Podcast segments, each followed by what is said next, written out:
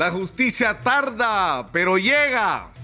Ya viene Alejandro Toledo y anoche cuando se anunció la noticia hay un montón de gente que no durmió. Yo conocí a Alejandro Toledo el año 95, sabía de él, profesor de la ESAL, pero una amiga, pequeña empresaria, me dice, Lucar, yo dirigía el programa periodístico más importante de ese momento y modeste aparte, la revista dominical, el programa periodístico más importante e influyente que se ha hecho en este país. 35 puntos de rating hacíamos. Me busca precisamente por eso, porque me quería presentar al candidato. Yo le digo, pero ni siquiera figura en las encuestas, está en otros. Pero no importa, tienes que conocerlo. Y lo conocí. Y me palabreó. Vivía con su papá, don Anatolio, con su hija Chantal, en un barrio de empleado público entre la avenida Benavides y la autopista panamericana. No estaba la señora Eleán, no estaba, no existía en ese momento, no sé dónde se había ido, pero no estaba. Y, me fui a chimbote con él porque me conmovió su historia. Me dijo, Nicolás, a mí nadie me tiene que decir lo que es el hambre porque yo me he ido a dormir sin haber comido demasiados días de mi vida. Yo he perdido cuatro o cinco de mis hermanos de los muchísimos que tuvo su familia, más de 15, por desnutrición infantil, porque se murieron literalmente de hambre. No pasaron la barrera de los tres años, porque no lo resistieron. Yo he conocido lo que es ponerse zapatos cuando tenía que ir al colegio porque había vivido en lo que en esa época se llamaba una barriada, el acero en Chimbote, después de que su padre emigró del campo huyendo como muchos de la pobreza de Cabana. Y conocí un hombre que me conmovió, porque me dijo, yo vengo de la pobreza y yo sé lo que se sufre, pero yo soy un hijo de la educación. Porque yo gracias a la educación soy lo que soy y yo quiero devolverle a mi país los privilegios que yo he podido conquistar gracias a la educación. Yo le voy a transformar la vida a los peruanos y sobre todo a los pobres. Y le creí. Y le hice un reportaje yo mismo, no se lo encargué a ningún reportero ni se lo pedí a ningún, lo hice yo mismo y se convirtió en un personaje extraordinario de la política nacional. Y pasó de otros a ser el candidato más importante después de Fujimori. Y por supuesto empezó la guerra con él. Guerra contra él para la que él dio argumentos porque resulta que la historia que me había contado no era completa, por decirlo menos, que los estudios en Estados Unidos no habían sido exactamente como él había contado, es más, que el fallecimiento de su señora madre eh, nos había dado hasta tres versiones distintas a periodistas diferentes. Porque después apareció el escándalo de, su hija Saraí, a la que se negaba a reconocer pese a las evidencias. Porque no sabíamos en ese momento su afición incontrolable al consumo de alcohol. Porque era, y no sé si lo sigue siendo, un alcohólico pero sin embargo se convirtió en un personaje perfecto para ganar las elecciones, como se las ganó a Fujimori el año 2000 y se las robaron, porque eso ocurrió el año 2000.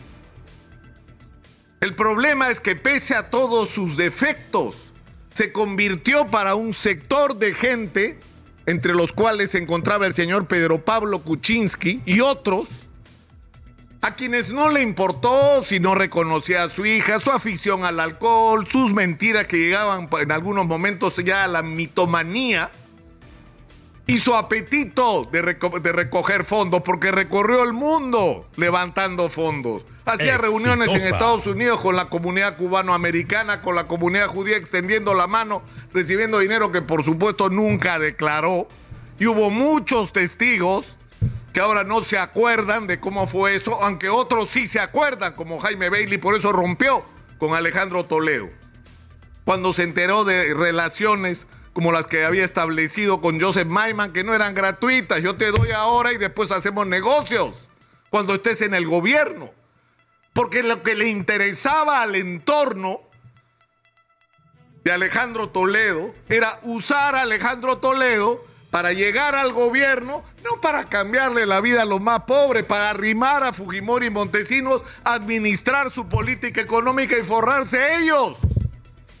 Y controlar ellos el país. ¿Qué fue lo que pasó? Porque ahora, hasta el día de hoy, es cierto, estamos disfrutando los beneficios de las cosas que Fujimori hizo bien, pero estamos pagando las consecuencias de las cosas que Fujimori hizo mal. Y nadie se ha ocupado de corregir durante estas décadas esos defectos sustanciales del proyecto de país que se construyó el año 1993 donde hemos crecido macroeconómicamente, pero no hemos resuelto los problemas de los ciudadanos y tenemos un aparato del Estado que es una vergüenza de ineficiencia y de corrupción. Y se hicieron muchas cosas en esos años. Se hicieron contratos sobre la mesa, se cobraron comisiones ilegales, se hicieron negocios sucios aprovechando de la posición en el Estado y se tomó el control de medios de comunicación, porque hay que decirlo.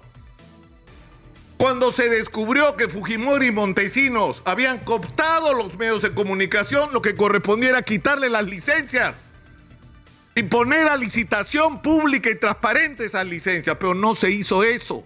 Se le quitó el control de Canal 4 a los cercanos a Fujimori y Montesinos para que los tome finalmente el Grupo El Comercio y lo hicieron por la ventana. Agarraron al señor Bertini, que era el gerente del Banco Vice, y al que Canal 4 le debía fortunas, era el 30% más de la deuda pendiente que tenía Canal 4 y le pusieron literalmente una pistola en la cabeza, dicho de manera figurativa, en la casa de Alejandro Toledo. Y le dijeron, o entregas la deuda o vas preso. Y por supuesto entregó la deuda. Pero de ahí había el problema que no solo se le debía a la SUNAT, se le debía a Televisa. Y Televisa extendía la mano por su plata y no había quien le pague porque el comercio quería entrar, pero no tenía plata. ¿Quién puso la plata? El señor Santo Domingo, de la cervecería Bavaria, que tenía un tremendo problema en Conacef, porque había comprado las acciones de Bacus, pasándose por encima de los accionistas mayoritarios y minoritarios y su derecho. Y le resolvieron al señor Santo Domingo el problema en Conacef, pero para eso el señor Santo Domingo tuvo que hacerse socio del grupo El Comercio para entrar en América Televisión hasta el día que terminaron de pagarle todo el dinero que había puesto y se fue. Esa es la historia que Alejandro Toledo conoce y que César Almeida conoce, porque estuvo en Indecopi primero para arreglar la declaratoria de insolvencia irregular y estuvo en CONACEF para arreglar el problema de la cervecería Bavaria después. El testimonio de Almeida es clave, pero el de Toledo también. Entonces yo me pregunto, porque hay gente que no ha dormido anoche por eso. Porque si Alejandro Toledo, con el miedo que le tiene a la cárcel, decide hablar, vamos a saber cosas en este país que hace rato debimos saber y no hemos sabido. Porque además el día que Alejandro Toledo quiso patalear y reclamar, entiendo yo, su papel, por ejemplo, en Canal 4, oiga, pero si yo hice la operación, ¿por qué no soy socio? Y de repente el grupo en comercio lo empezó a masacrar, ¿no se acuerdan ustedes? Toledo, el falsificador de firmas, ¿se acuerdan ustedes o no? Que había montado una, una máquina de fabricación de firmas falsas en Miraflores, en la Bajada Balta, donde él mismo, acreditado por peritos internacionales, había falsificado en su puño y letra las firmas para inscribir su partido. Le dieron con fierro, presentaron testigos. ¿Qué pasó? Toledo al borde de la vacancia hasta que se rindió, porque se rindió, Toledo pidió chepa, dijo, no más, no quiero nada. En ese momento se olvidaron. Al día siguiente, en 24 horas, de un domingo para el lunes, Toledo dejó de ser sujeto de vacancia presidencial, falsificador de firmas, para ser el presidente honorable, don Alejandro Toledo. Se olvidaron del tema. Igualito, porque es una práctica muy común, ¿ah? Igualito, ¿se acuerdan ustedes el 2016 cuando le dijeron prácticamente narcotraficante a Keiko Fujimori en medio de la campaña electoral? Cuando faltaban 13 días para las elecciones. Narcotraficante. ¿Qué pasó al día siguiente de las elecciones? Nada. Hasta hoy se olvidaron del tema, ya no existe. Entonces yo creo que la venida Alejandro Toledo no solo es una victoria de la justicia peruana, sino que puede abrir el espacio para que por fin en este país se conozca la verdad completa sobre todo lo que ha pasado. sobre financiamientos ilegales a campañas que vienen desde hace años, sobre contratos bajo la mesa, sobre comisiones ilegales, sobre control de instituciones tan importantes como los más grandes medios de comunicación de este país. Y Toledo tiene esa verdad en la mano y la tendría que contar. Por eso es que hay tanta gente asustada. Y porque además ocurrió algo muy grave, que fueron los procesos anticorrupción. ¿Por qué no supimos toda la verdad? Porque un montón de videos, de Vladivideos, donde aparecía gente negociando y trazando con Vladimiro Montesino, pasaron a ser videos personales.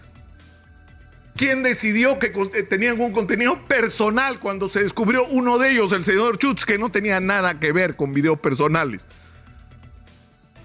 ¿A cuánto se protegió en esa investigación? ¿A cuánto se encubrió en esa investigación? Es algo que Alejandro Toledo también sabe.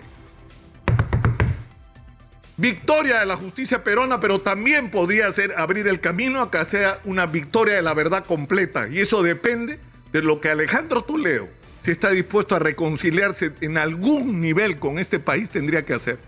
Alejandro Toledo tendría que contarlo todo. Y por eso, señoras y señores, anoche un montón de gente no ha podido dormir. Soy Nicolás Lucar, esto es Hablemos Claro, estamos en Exitosa